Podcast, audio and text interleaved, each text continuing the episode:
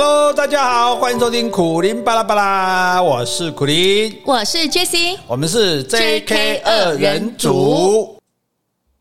怒发冲冠，凭栏处，潇潇雨歇。抬望眼，仰天长啸，壮怀激烈。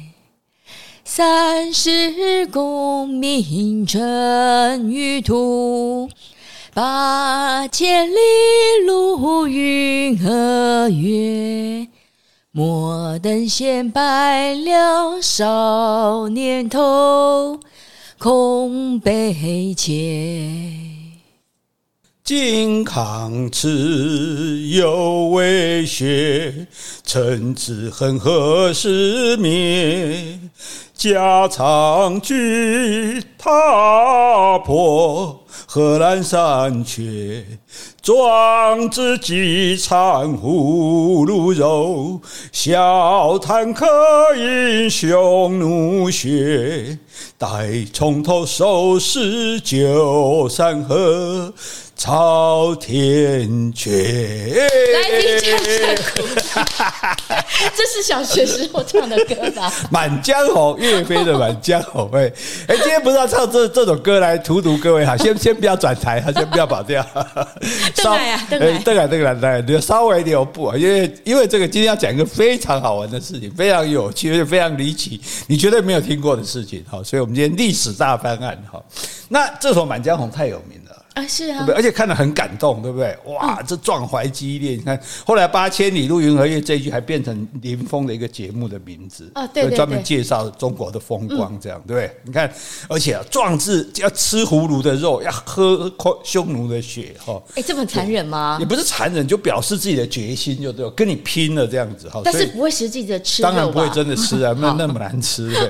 那所以要重重点是要从头收拾旧山，嗯，对。那所以这是岳飞，所以历史上。我们讲到忠，呢岳飞是第一忠臣嘛？对啊，精忠报国。对啊，那可是岳飞，那你讲一下大概你所知道的这个岳飞的故事。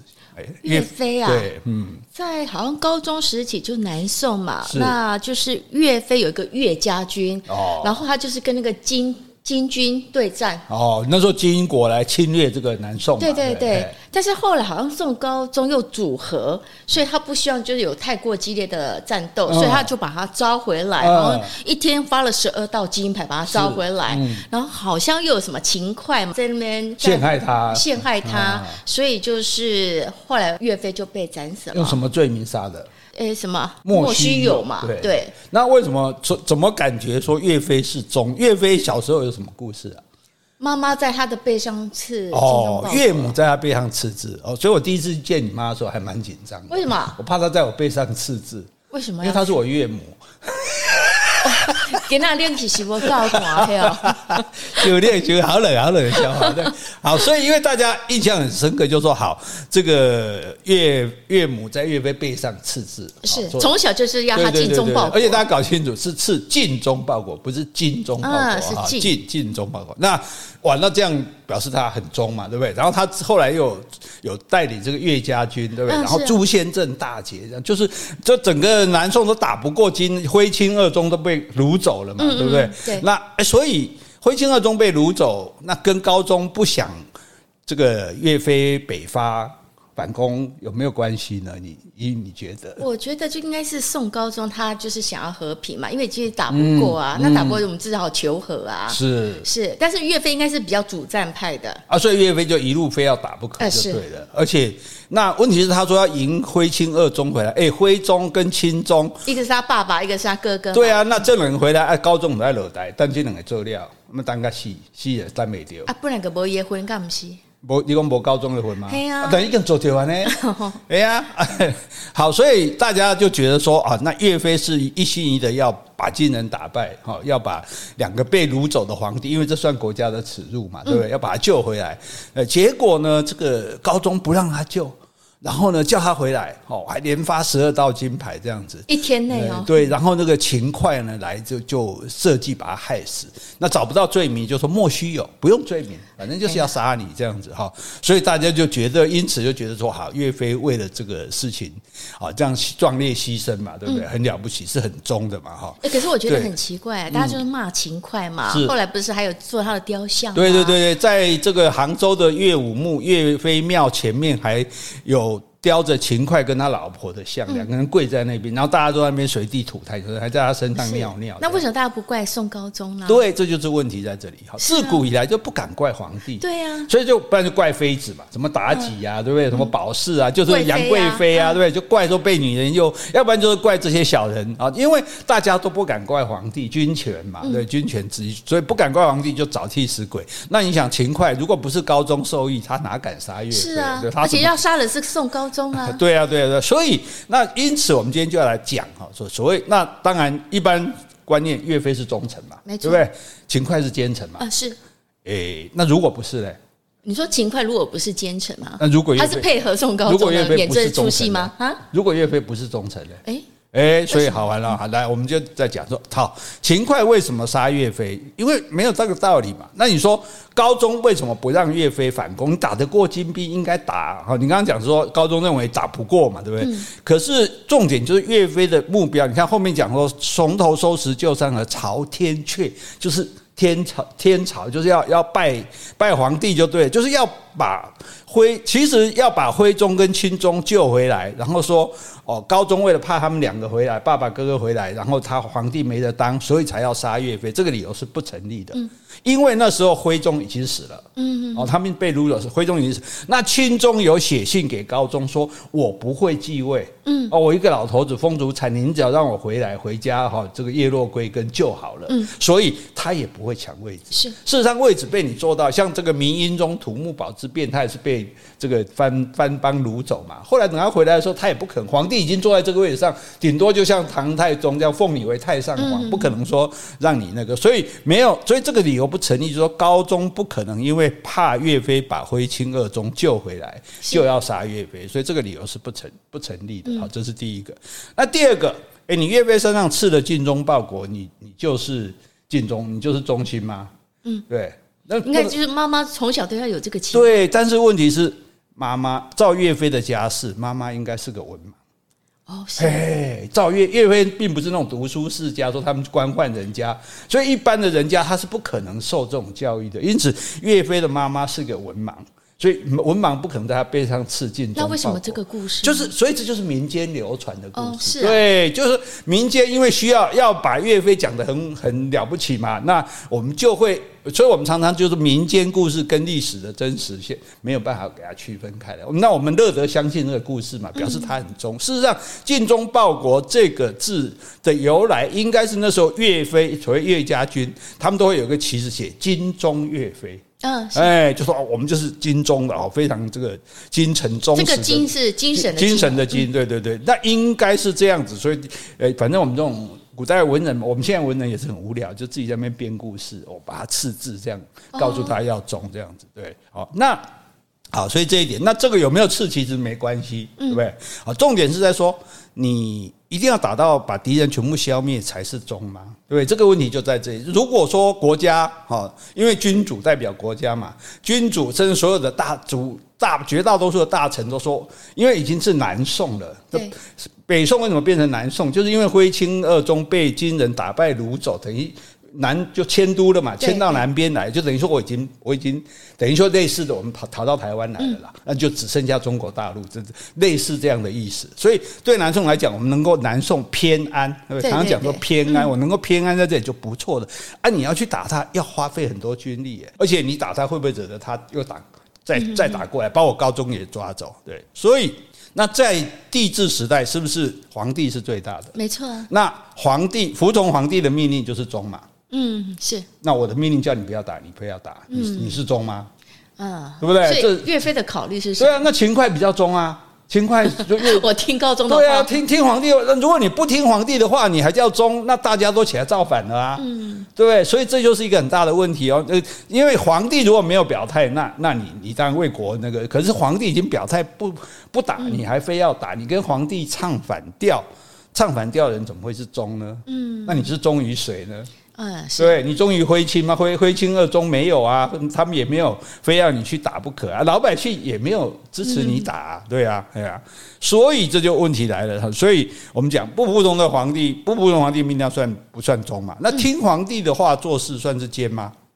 啊，也不一定啊，对啊，秦桧就是听皇帝，勤本来不是大家就应该听皇帝的话吗？但当然皇帝有错，你像魏征对唐太宗，他可以急言直谏说，哎，皇帝你这样不对，那样不对。可是如果皇帝非要做。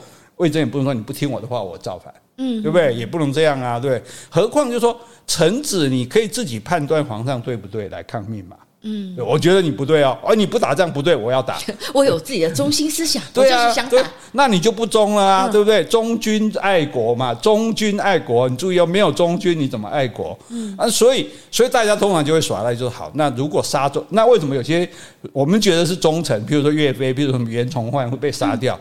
因为那是昏君，嗯，是 只好赖给他嘛，就是就所谓的昏君这样子。那可是如果这个君臣子如果说什么事，你要做什么事，臣君不听的话，你可以极力的劝谏，是哇，叫这个人对磕头流血的劝谏，或者说回家，嗯，对不对？我不干了，可以吧？对不对？啊，所以你像陶渊明就说：“我不为五斗米折腰，不贵哦。”呃，那魏征就是极极极言直谏，但是也没有人说我要来抗命。对，那所以如果打仗，就说岳飞这个要去往北北伐，这是对国家有害的话，那我把对国家有害的人消除掉，这这不是这不是奸嘛？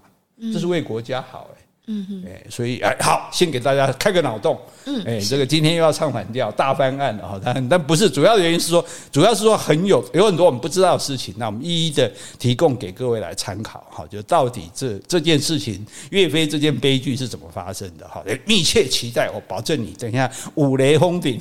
是啊，好，我们现在回去。好，先回 Podcast 留言。好，这一位听众是 Ross John，他说桃园龟山到林口有一条比较新的路。叫做忠义路，相传是以当时当过两任龟山乡长的曾忠义先生，后来也当上桃园县议会议长所命名。另外，桃园市的主要干道春日路，我也很想借此机会请教苦林老师，为何有这么日式风格的名字呢？哦，忠义路的话，其实我觉得，因为忠义好像跟仁爱啊、忠孝都是一个。新名词而已，所以未必就是那个人的名字。哦，是吗？对啊，哎呀，那要不然那么多县长、议长都没有用来命名的。哦，像四维路啊、八德路也是类似吧？啊，也有人名字叫四维啊，那总不能说这是李四维的路嘛。所以我觉得这个就代考了哈。那其实做路不会很困难。以前我住的地方是一家新祥建设公司，他们开发的，然后他们在乌日、台中乌日，他们盖了一排房子这样。嗯，是。那那条路是新开的路，没有名字，就叫新祥街啊。建设公司的名字，对对对对对，你可以去申请的。所以各位，你有兴趣的话，你把你的土地捐一块出来盖一条路，你也可以跟政府申请用你的名字。哦，那春日路你有调查结果吗？哎、我稍微查一下，因为在桃园现在有一所国小叫东门国小，嗯，那这所国小是在民国二十三年创立的。那那时候第一任校长是一个日本人，叫做野口荣作先生。哦，那是日治时代嘛？对，所以他呢在民国三十年。他又把这所学校叫春日国民学校，哦、所以也许春日路。就是从这个国小这个名字一样有相关的，对，只是说这个春日国民学校在民国三十五年、三十六年都有改过名字了。那现在是叫东门国小，现在是东门国小。以前日本日治时代叫做春日国小，对，所以可能这条就叫春日路。对，大家可以参考看一看。还好啦，春日啊没有秋日、秋天路、冬天路这样哈，好像没有。对，好像大家很少用春夏秋冬来取那个。嗯，取。其实我觉得二十四节气应该也可以用来取。哎，真的哈。大雪路、小雪路，对不对？这个是。寒露露，寒寒露露，春分露，夏至露，冬至哈。呃，想露的名字不简单，所以我们觉得，我觉得不要在意这些名字，只是一个的名字嘛。莎士比亚说：“玫瑰即使不叫玫瑰，仍然是最芬芳的花朵。”嗯，啊，给我下面名不要给你打个方便的哈。但是了解这个背景是蛮有趣的啦。是啊，好来，好，接下来要感谢三位的抖内听众。第一个是邦林廖，他说：“愿上帝大大的使用你们。”让更多人生活丰富、长知识，与你们同乐。谢谢啊，谢谢邦领啊，我们也很乐意侍奉上帝。是，好，接下来第二位是 Bang B A N G，好的节目值得抖内。好，感谢你的抖内。好，第三位是谢富阙，他说：“谢谢两位精彩的节目内容，这是开车很重要、长知识的方法。”好，我觉得我们好像很多听众都是一边开车边听我们的节目。对对对。如果是长途的话，倒是一个小时差不多。对啊，如果你住在什么桃园啊、什么这一带啊，对，这个刚好开车回家，路上如果塞车的话，心烦气躁，听我们节目你会想说：“哎，怎么这么快就到了？”听说有的人还已经到家门口了，这结果还没听完还不下车。天要叫楼梯哦，有上次哦，有些听众是这么留言的。好，接下来我要回一封信。好，这一封信是高百玄先生，他说健忘的苦林粉丝却得好运。哎，怎么说呢？好，他说一直是苦苓巴拉巴拉的忠诚听众，有幸可曾亲自见过苦林大哥，也有买过几本书。十一月份应该是去年的十一月份啊，他在网络上买了一本苦林的森林密语的二手书。那对方要有开着发票，那读着读着似曾相识。我想是因为我们常听苦苓节目，但是最近呢，我的二嫂说我有一本苦林的森林密语借给她，现在想起来了要还我，所以我居然是同一本书买了两次。哦，嗯，所以他之前就买过借给二嫂了。好，那第二次刚刚不是说有发票吗？中了两百块。哦，啊，这是属于苦林大哥的，所以他抖内给我们，谢谢你，感谢感谢高先生，谢。谢。各位这样好了，各位这个发票中金额反正也不大嘛，只要中金中发票都都抖内给我们好了。你怎么这样子讲？跟就跟捐发票一样意思吧。我们慈善机构，我们是公益公益节目。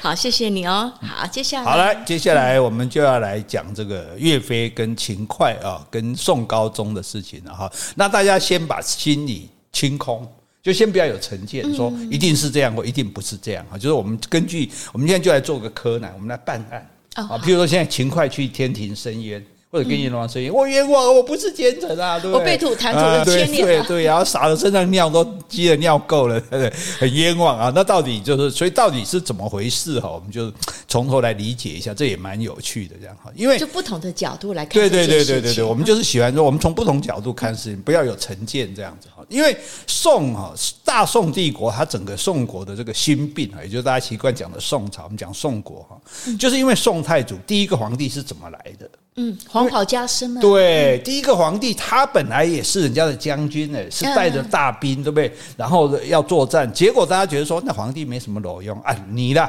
黄袍，黄袍就是皇帝穿的，往他身上一穿一一披，好，陈桥兵变，对，他就变皇帝了。哦，所以这个东西麻烦就大，就说那今天我这个大军事大权在握，然后你把我黄袍加身，我就变皇帝，那。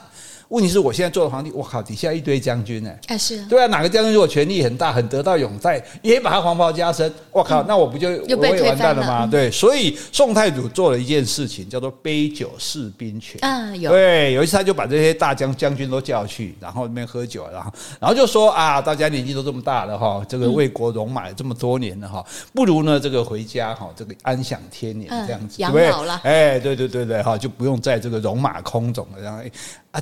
讲这个，然后讲这个话，大家就想说，嗯，蛮丢了哈。阿伯会西尊红点在当时被抬挂，你看刘邦就杀韩信呐，对不对？因为这个狡兔死，走狗烹嘛，对不对？啊，现在皇帝坐上位置了，你们这些人还有什么卵用呢？事实上，历代历朝历代的建国功臣被杀害的都不少，就是因为皇帝不放心这样子，对，功高震主。对，所以呢，好，那因为这个杯酒释兵权，释了这些兵还不够，还还想说，所有将来所有的，因为。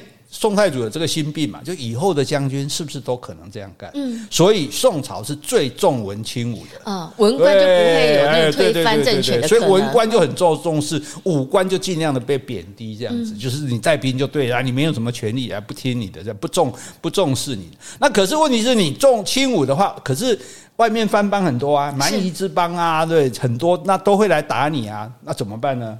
对呀、啊，你还是要培养一些有能力带队的军官吧。没有，我们靠议和、永共哎，哎，来，因为这些番邦要求也不多嘛，对，啊，那那一年多少银子给你，好跟，然后让你开放边界，给你做生意啊，给你什么，所以是用钱啊，钱本来钱可能要买武器练兵的，这个钱就直接给番邦，就一年多少，一年多少。哦，哎，对，那番邦这样觉得说，哦，我打半天我也是抢，还不一定抢这么多。既然你固定会给我，那我就不抢，我就不打你。哎，那这样国力够强啊，你才有。其实宋朝是很富庶的，是，对对对，其实宋朝很富庶，宋朝的这些文化什么的，就宋朝本身是以相当富庶的一个朝代，对，所以所以他有能力。对对对对，他也他开始的时候他也不是没有这个能力的哈。那当然呢，你这个野心比较大的。像这个金金啊，就金人，他们后来就慢慢做大了。嗯，其实这金人就是我们满清我们女真的祖先了。哦，对，那他们慢慢做大之后，哎，就不满足于说你你固定给的钱，我就进来用抢的。嗯，而且兵力太强，就打直接打进这个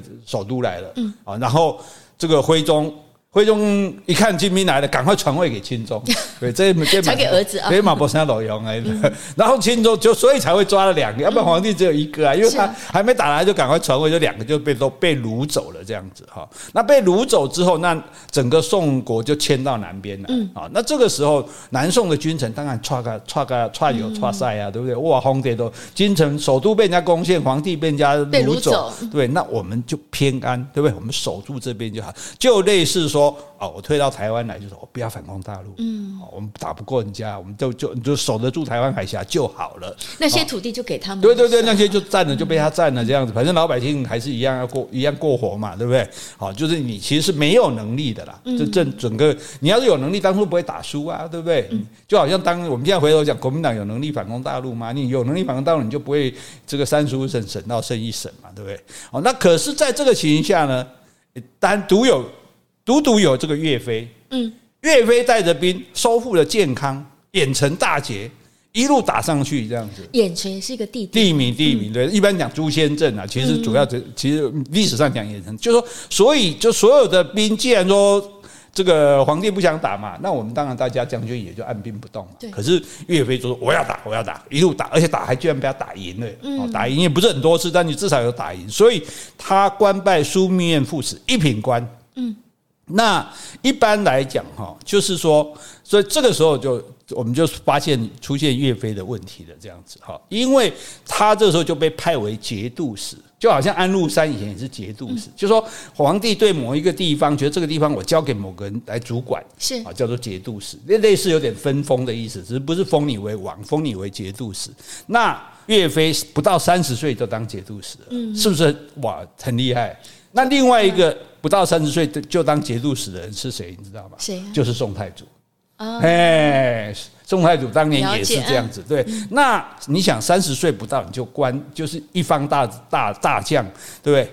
这个统领一方，所以年少就难免气盛。啊，也是，这是这是第一个哈。那而且你看，你也你跟宋太祖好像你的这个才华功功勋都不不亚于他。那第二个呢，这个岳飞年少气盛到什么地步？有一次呢，因为你当将军你要分兵嘛，你说将军你要跟皇帝说要给我多少兵马这样子。那有一次呢，这个高宗就皇帝就没有照他的意思，没有给他那么多兵啊。比如假如说他要这个两万个兵，那只给他一万五还是怎么？他哎，他不干了。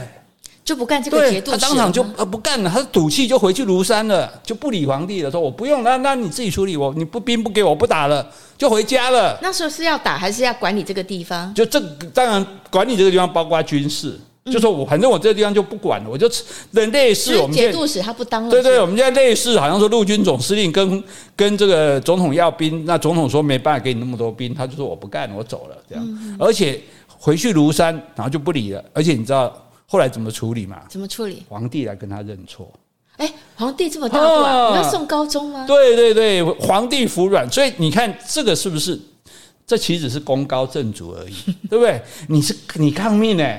嗯，皇帝不给你那么多兵，你应该继续力争，不是说我不干你就走了。你抗命，然后你还要皇帝服软。哎，所以等于说宋高宗一开始是很器重他的吧？当然是器重他，但他因为他确实，所以才会不到三十岁就官拜一品啊，那就当了节度使啊，对。所以这时候，但是从这个角度你就看说，哎，那皇帝心里面感觉怎样？嗯，哇，你这个将军啊，我来给你拜托哈，对不对？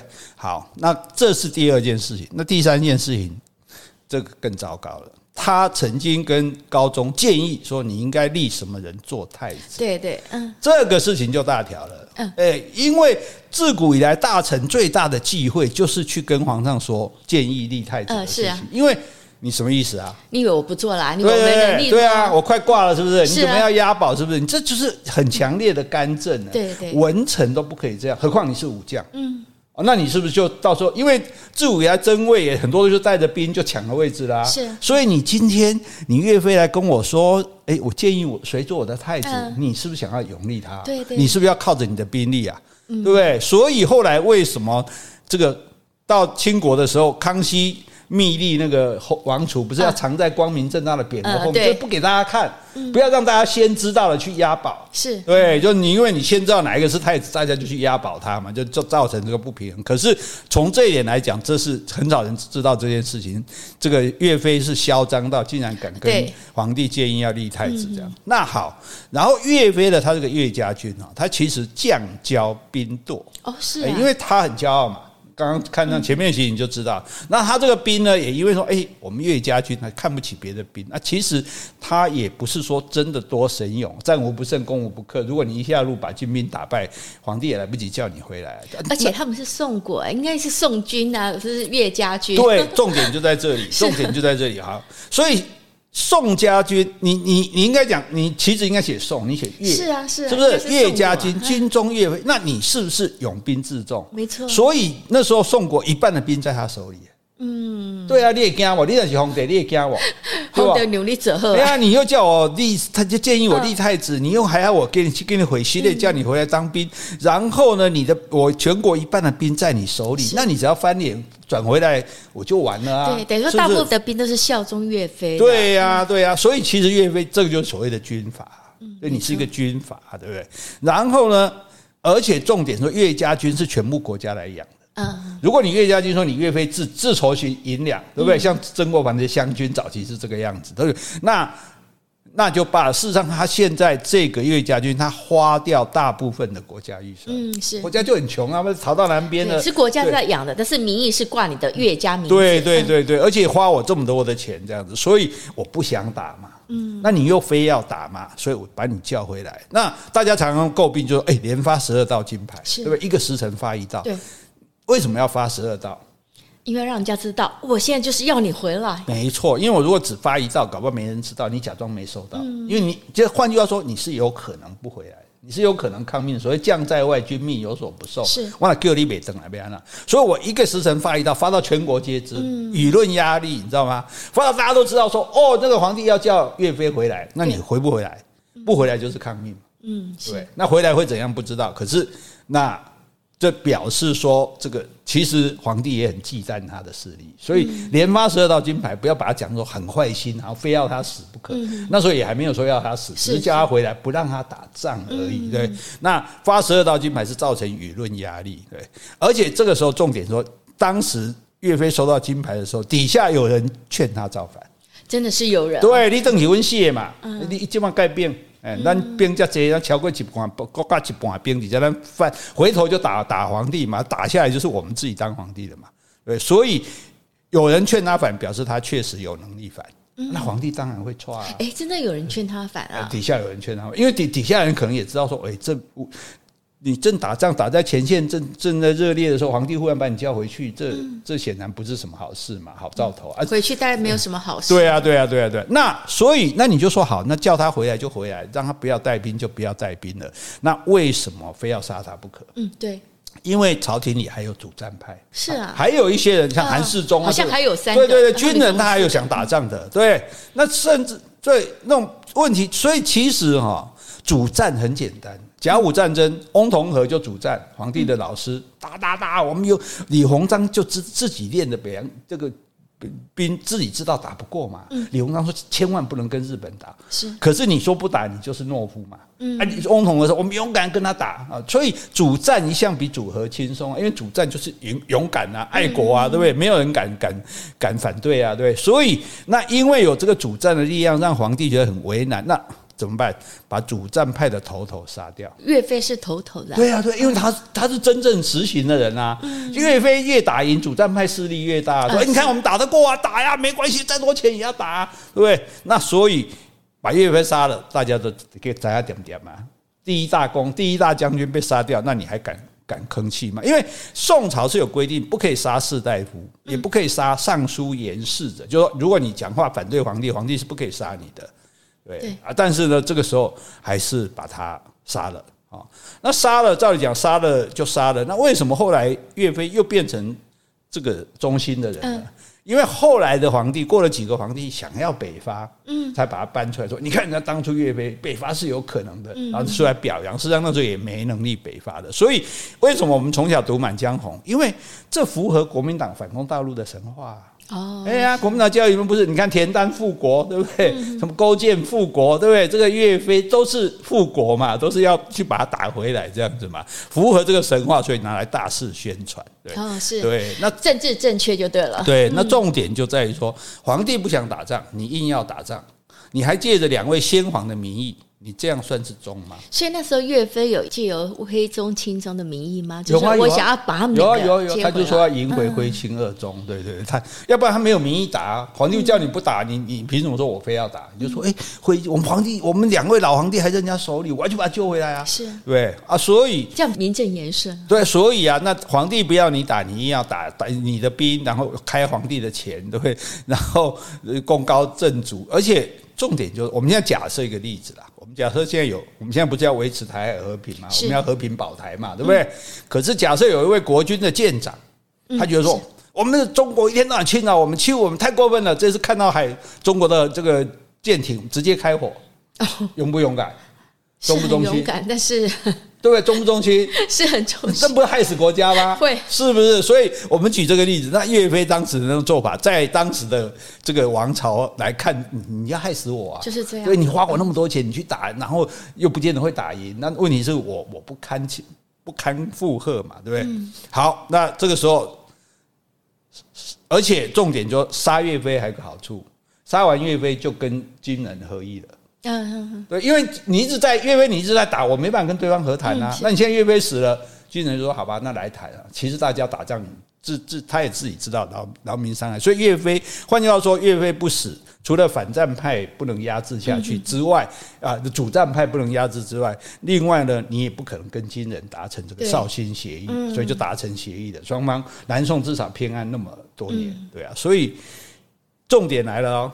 岳飞不讲过一句话吗？文官不爱财，武官不怕死。嗯，对不对？这是他讲的。对，他讲这样国家就有希望了。嗯，可是他讲是文官不爱财，武官不怕死，他没有讲武官不爱财。所以呢，岳飞被抄家的时候，房产三百多栋，田地五十一万平啊。岳飞是个贪官啊。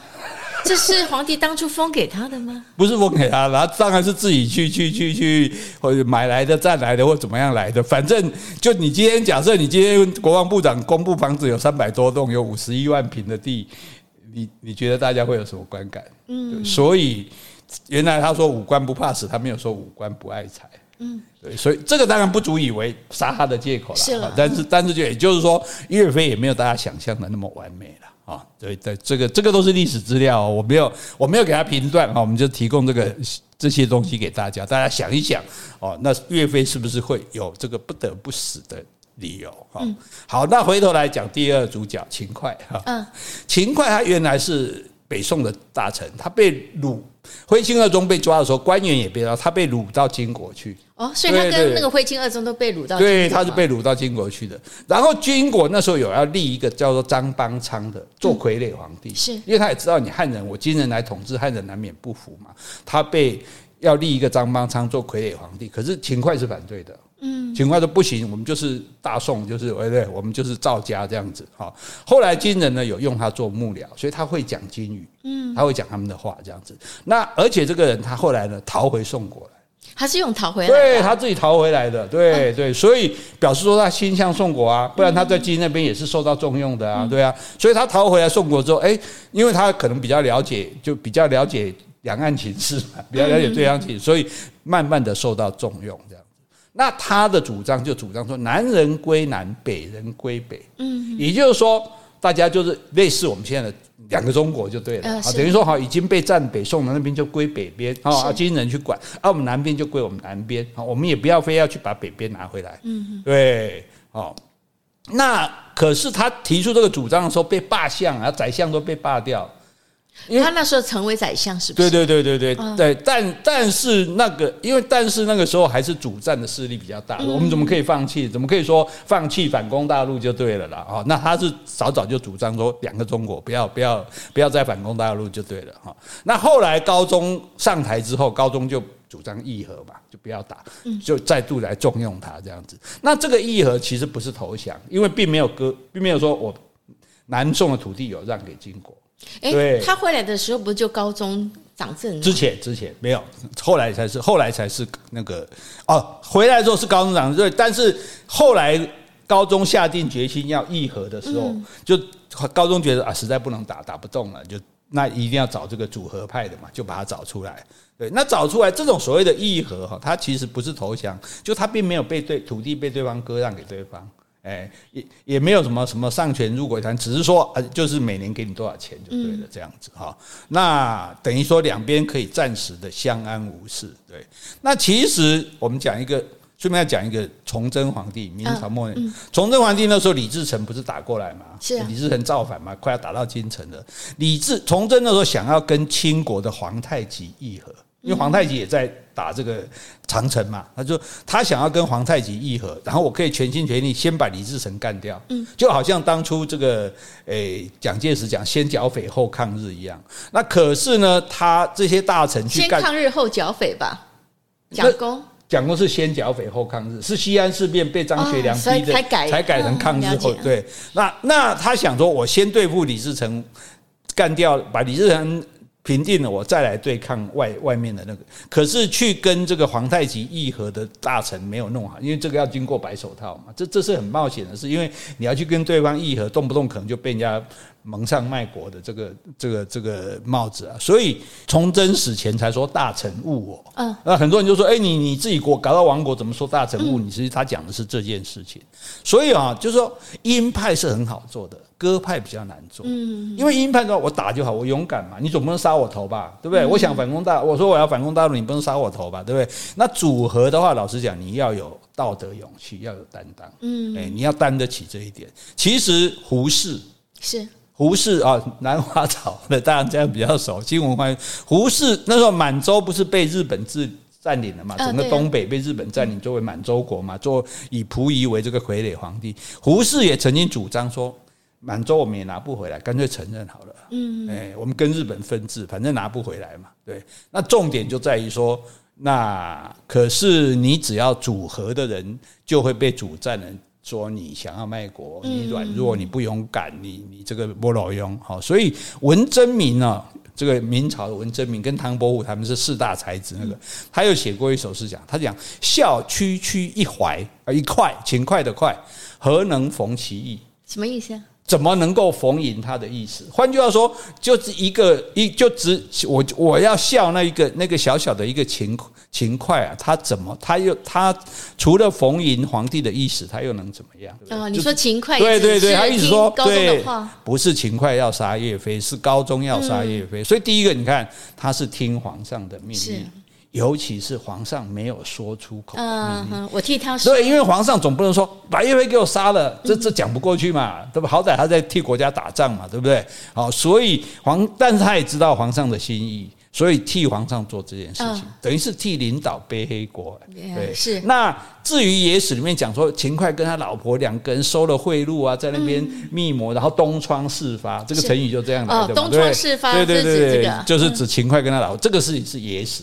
啊，这也是民间传说，后来故意要丑化他，跟那个岳岳母在背上刺字是一样的。对，那而且他奉命杀岳飞的时候，岳飞的儿子岳云，嗯，他还要求留岳云一命。哎，我记得岳飞的儿子还比他早死啊，都当时同时都猝死了。所以讲说莫须有这个也被栽作了，人家后来要杀岳云，后来还是下令杀岳云。人家说，哎，你不是说要留岳云一条命吗？替他求饶，为什么要杀？岳云什么理由？他就说莫须有，不用理由。对对对啊，皇帝一说皇帝被杀或什么，其实其实因为莫须有不是岳飞被杀的理由，大概到我们这个道菜都到我们这边啊，这个这个不重点哈，重点就是说，当臣子很难当，就是说你不能有太好的名声，所以有人讲说勤快啊，这个搞钱啊，怎么很多自古以来很多的这个大臣哈，当他的权力对皇皇帝有所继位的时候，他就得做点烂事，他就得好点色，爱点财，把自己弄脏。哦，让皇帝不要担心。对，像萧何也是这样啊。刘邦开始担心他的时候，甚至包括韩世忠这个大将也是这样啊。哎，就是皇帝开始担心我的时候，我就开始我去哦去。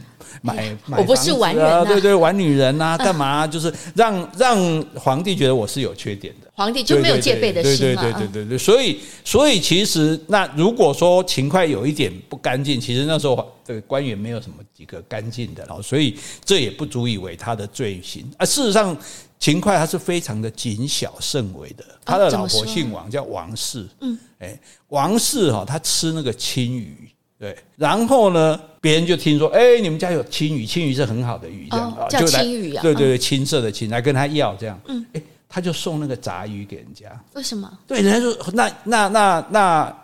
有人就问你家里人就问王氏说：“哎，我们吃这么好鱼，人家跟我们要，你怎么给人家杂鱼？”他说：“怎么能让人家知道我们吃这么好的？”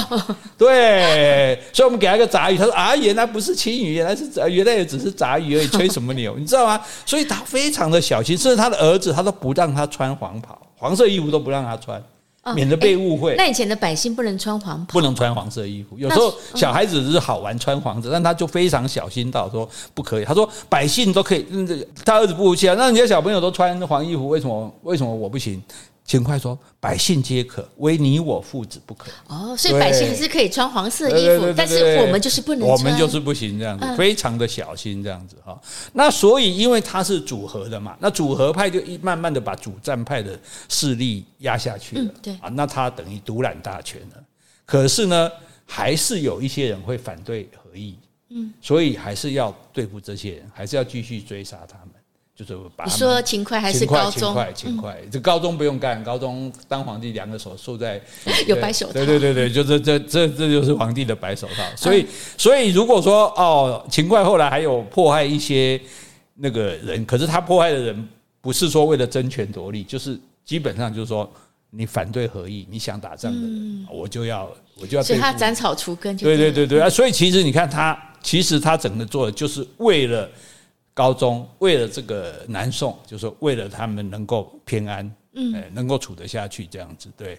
那当然，高宗还是会怕他，对，因为高宗会怕秦桧，哎，这权力很大，因为秦秦桧也很怕高宗啊。所以高宗那个秦桧儿子生病的时候，高宗去探病，嗯，结果秦桧的儿子母宅戏，嗯，居然问说：“那请问皇上，那个那呃，我爸现在身体不好，将来宰相是谁来继位呢？”是谁生病啊？秦桧生病哦，不是他儿子生病。秦桧生病，高中去探病。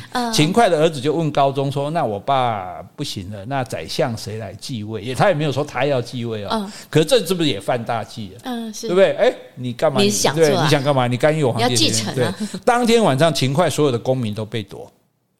就完完完全被贬为一个平民就对了。哇塞，哎，这小孩乱说话，所以乱问话。对，所以伴君如伴虎。你看，所以你回头来讲，这个岳飞当初居然敢去跟高宗推荐什么人当太子。嗯，高宗没有对他怎样，很客气了。你看秦桧也只是问宰相哦，只是问说我爸位置谁接，也不是说我要接哦，也不是接问说你皇帝谁要接你的位置哦，就已经全部就被被。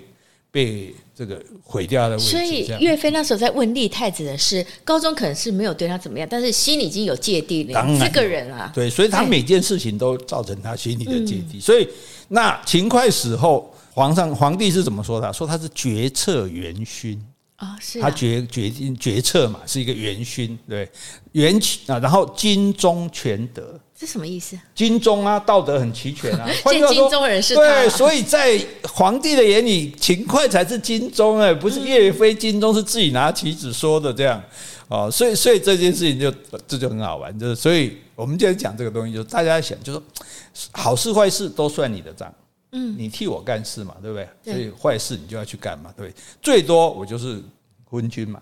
历史将来可能会称我是昏君，所以高宗也没什么好名声，因为杀了岳飞这样。可是皇帝为什么自称寡人？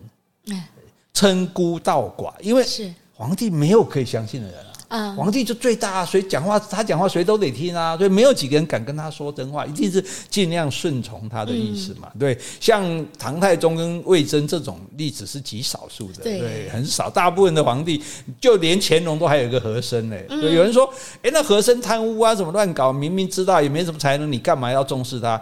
乾隆说：“你们这些忠臣每天骂我，对呀，只有这个和珅会讨我逗我开心。对呀，我起码留着他逗开心。弄臣啊，对呀，所以啊，所以等于说好，所以像你刚刚讲的，你做错了就说是奸臣蒙蔽嘛。嗯，就大家哦，宋高宗被这个秦桧蒙蔽，所以秦桧就来背这个背黑锅。对，其实要要讲，如果大家觉得说。”岳飞不该死，岳飞很冤枉，那应该算账，应该是跟宋高宋高宗秦桧在那边白跪，为什么不弄宋高宗的像在那边跪？不敢啊，因为皇帝啊，对啊，对，好，所以所以其实岳飞确实是有争议的。你知道日月潭有个文武庙啊，文武庙本来是孔子跟这个岳飞哦，后来有人提提提出类似我刚刚讲的说法哦，是觉得岳飞作为一个武圣哦，他是有所争议的。嗯，对，所以才换成关公。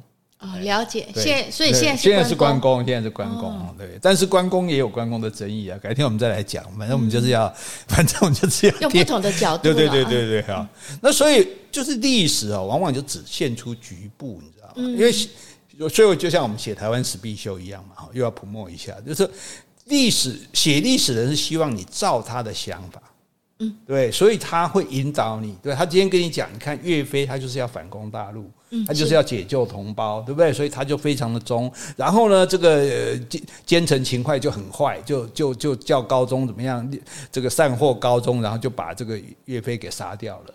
哦，然后大家觉得替岳飞觉得很难过。要要不是这个岳飞被杀的话，哦，难道岳飞没有被杀，南宋真的就可以反攻吗？可以把金兵赶出去，对不对？就可以去得到整个北宋吗？对，搞不好这个下场更加悲惨，搞不好国家就先垮了啊！所以，那我们没有立场的人，我们没有特定的目的，希望你怎么想。实际上，我们现在怎么想也无所谓了。我们是对不对？但是呢，我们就是我们能够全面的看见事情，从不同的角度去看这个事情，才能够建立属于自己的想法。所以，请问最后当然。照例要访问杰西小姐，是的，请说。哎哎，现在落落大方，没有、啊、没有紧张。他讲不好我就剪掉啊。对，有恃无恐。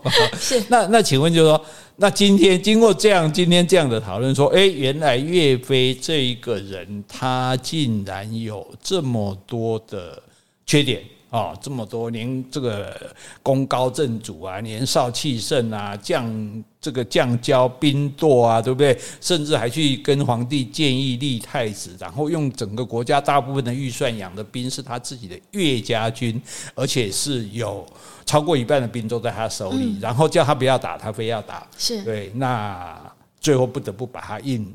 硬把他叫回来，把他杀了，这样子哦。那秦桧当然就背了这个罪名，这样。那您的感想如何呢？你现在觉得怎么样呢？我就是很好奇，岳飞当时的中心思想到底是什么？嗯、他为什么一定要攻打那个金国，而不听宋高宗的命令？还有，他是不是认为说，以他的力量一定可以打败金国？因为军人来讲，要打仗，军人才有。所以你觉得他是打仗，我立军功啊，要不然我怎么可能三不到三十岁当节度使？所以军人其实我们这样讲好了，就说如果以传统军人来讲，军人当然是好战，不打仗我军人有什么戏唱，对不对？所以他那既然我有这么多兵，国家出钱养我这么多兵，这些兵又听我的，然后我越打越我权力越大，我的兵越多，所以当然他希望打仗啊。他如果他不打了，他就什么都不是了。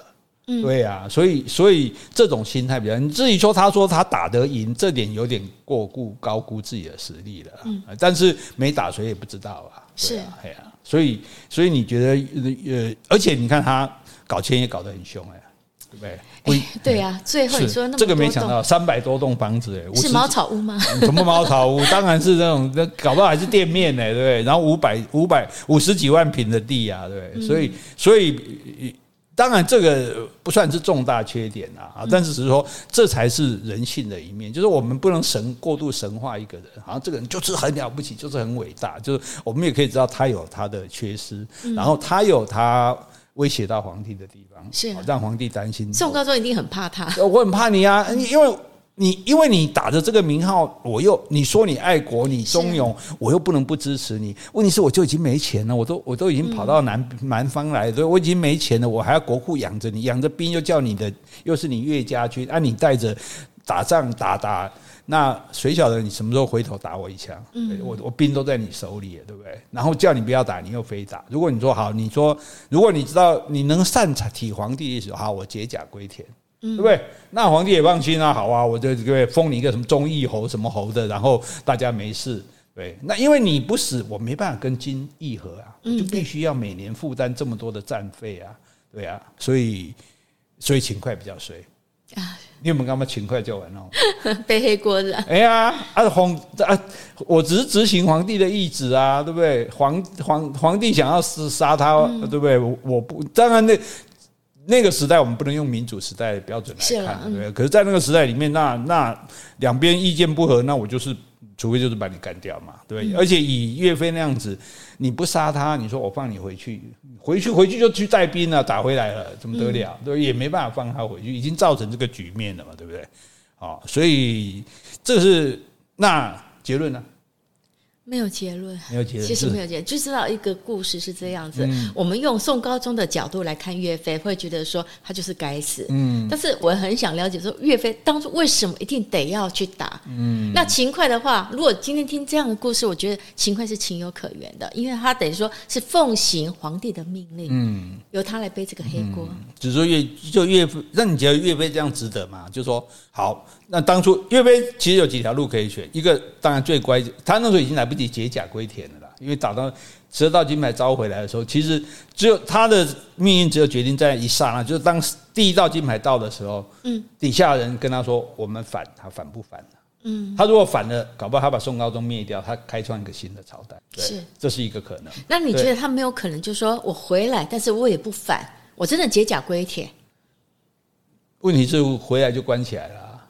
回来，对啊，回来回来，皇帝就是已已经要要杀他了。十二道金牌那个旨意已经很强了，应该是。所以宋高宗得说岳飞，我觉得他勇敢的是，他明知回来一定宋高宗要杀他，嗯、他是回来，所以那我觉得他这一点就是很值得敬佩啊。得到一个历历史的定位嘛，对嗯，起码就是好，你要我为国尽忠，但是你要我死，我也就死，是、啊、对不对？我保。所以我觉得敬佩岳飞是这一点啊，这一点他知道明死，但还是要回来。对对对，可以不死，嗯、可以不死，就文天祥也是一样嘛，你可以。不死啊，可以不死，而你选择死，这就了不起，对不对？尤其担心赵汉卿，大刀王五也是这样子嘛，对不对？好，所以我们不一定是要翻案哈，就是让大家理解，我们世界上没有绝对单纯的真相，也没有绝对简单的道理。好，所以我们从更多的面向来看。件事情可以扩大自己的视野，可以更了解人性，更了解这个世界。嗯，所以我们是一个公益节目。好，就算公益节目、啊、可以的。好，我们今天就讲到这里。好，如果你喜欢今天的节目，欢迎留言或是寄 email 给我们。无论是加油打气、发表感想、提出问题，或是想要听什么样的内容，我们都很欢迎哦。好，也欢迎你抖内给我们继续让我们做节目哦。谢谢，拜拜，拜拜。